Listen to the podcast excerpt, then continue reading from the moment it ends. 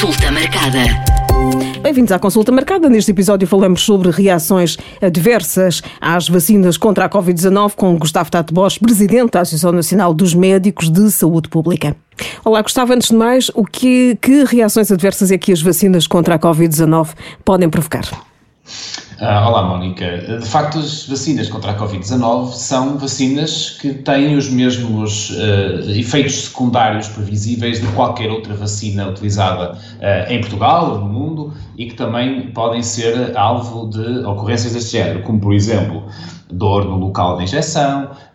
ficar vermelhidão e rubor nesse local, com alguma dificuldade até por dor de fazer algum movimento, a questão de poder ter febre, de poder dar assim uma reação, como se tivéssemos um, um ligeiro síndrome gripal com alguns sintomas no sentido de ficarmos cansados, mal dispostos, a dor de cabeça, são todos sintomas habituais e os mais comuns que vão aparecendo uh, associadas a esta, um, a esta injeção. Também há alguns calafrios, algumas pessoas sentem-se enjoadas. Portanto, o, o, normal são estes sintomas gerais, relativamente inespecíficos, mas que estão associados não só à injeção em si, mas também ao início do processo uh, de aquisição de imunidade que o próprio corpo acaba por desenvolver.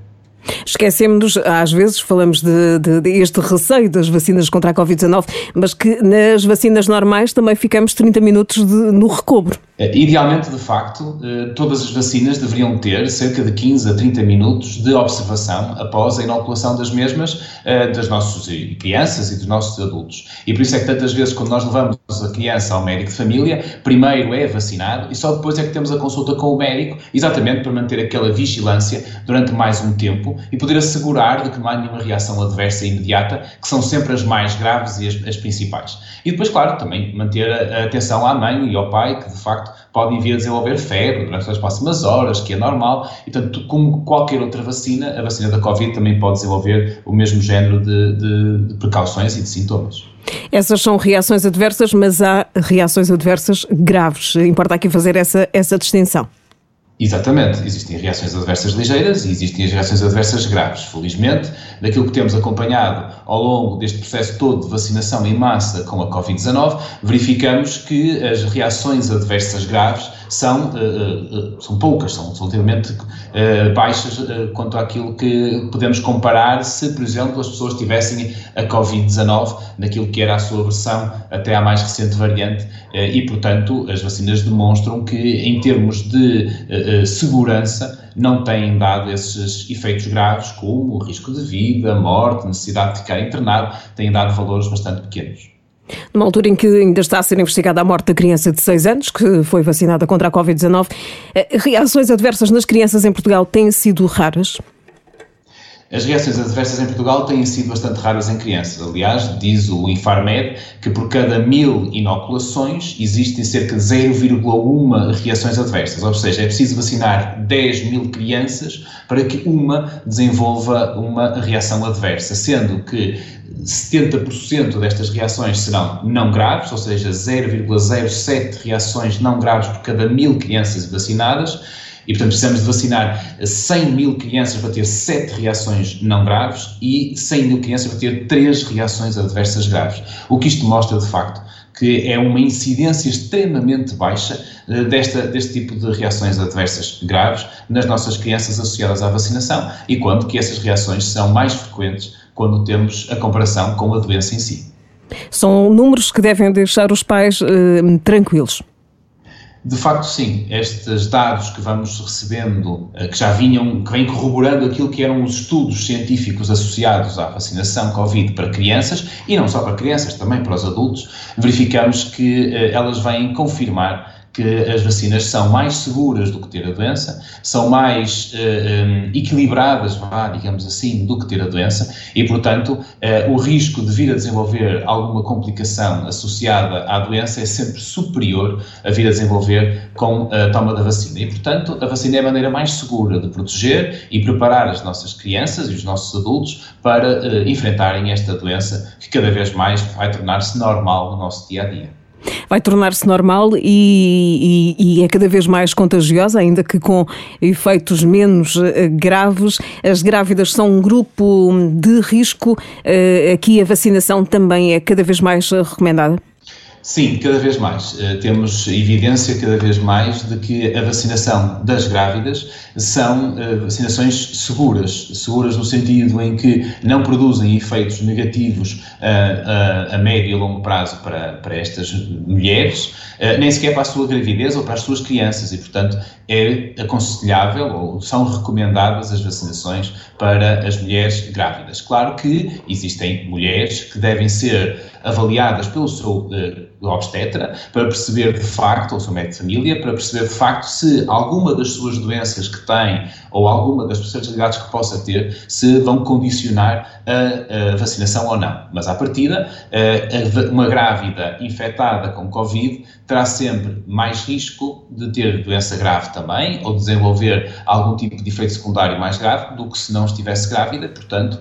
é mais favorável uh, para estas mulheres também serem vacinadas e elas devem no ser uh, sempre que uh, tiverem oportunidade para tal. Gustavo, conselhos para quem vai ser vacinado ou, ou acaba de ser vacinado e, e sente alguns, alguns sintomas, algumas reações adversas?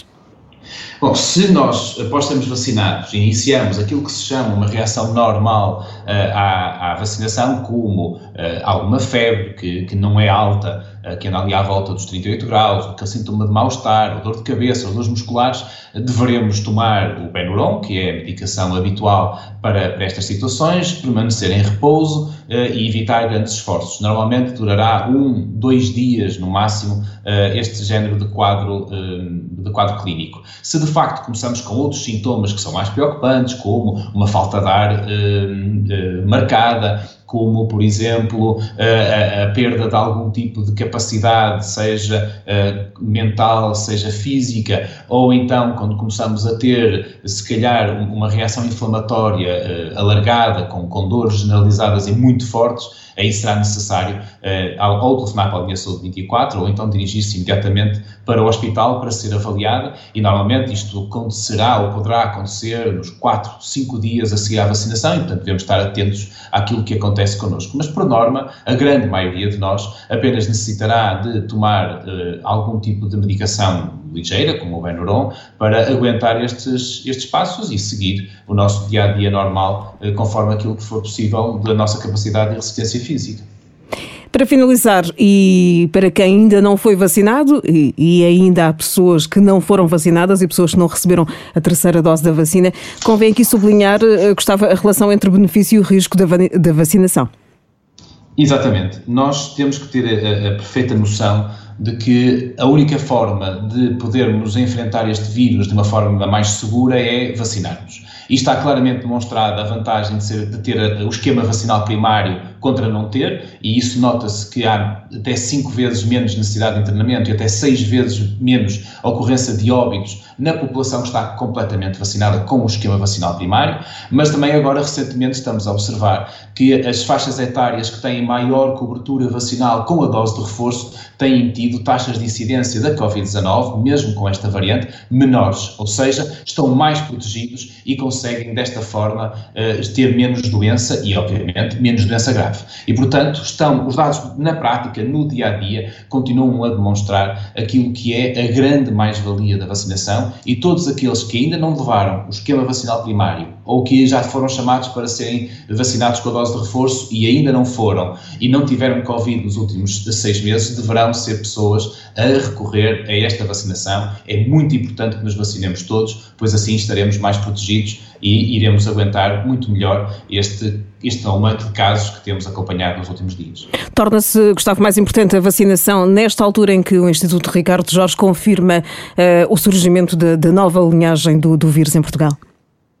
Eh, torna-se importante em qualquer altura, porque novas variantes e novas linhagens vamos ter, infelizmente, ao longo do, do nossa, da nossa luta contra esta variante e ao longo dos anos em que ela vai perdurar no nosso meio e, portanto, vai haver sempre necessidade de, de, garantirmos a vacinação adequada das pessoas, eh, dos cidadãos portugueses. E, muito provavelmente, a partir do próximo inverno, iremos ter a recomendação ou a inclusão da recomendação da vacina Covid, eh, juntamente com a vacina da gripe, de uma forma organizada, talvez numa única injeção, para todas as pessoas vulneráveis, definidas já naquilo que é o, o programa normal de vacinação contra a gripe sazonal. E continuaremos a fazer essa, essa vacinação, essa proteção, um, porque este vírus vai continuar a estar entre nós e vai, e vai mudando uh, frequentemente. E o resto da população que tem menos risco uh, deverá ter sempre atenção aos seus, uh, seus sintomas, deverá usar equipamentos de proteção individual sempre que se sentir doente, de maneira a evitar que outras pessoas possam ser infectadas. E, portanto, a vacinação